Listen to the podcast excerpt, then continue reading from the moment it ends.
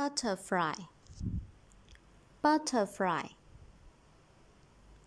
b u t t e r f l y butterfly butterfly 名词蝴蝶 b u t t e r f l y butterfly 名词蝴蝶词态变化 复数形式 butterfly，把后面的 y 去掉，变成 i e s 啊。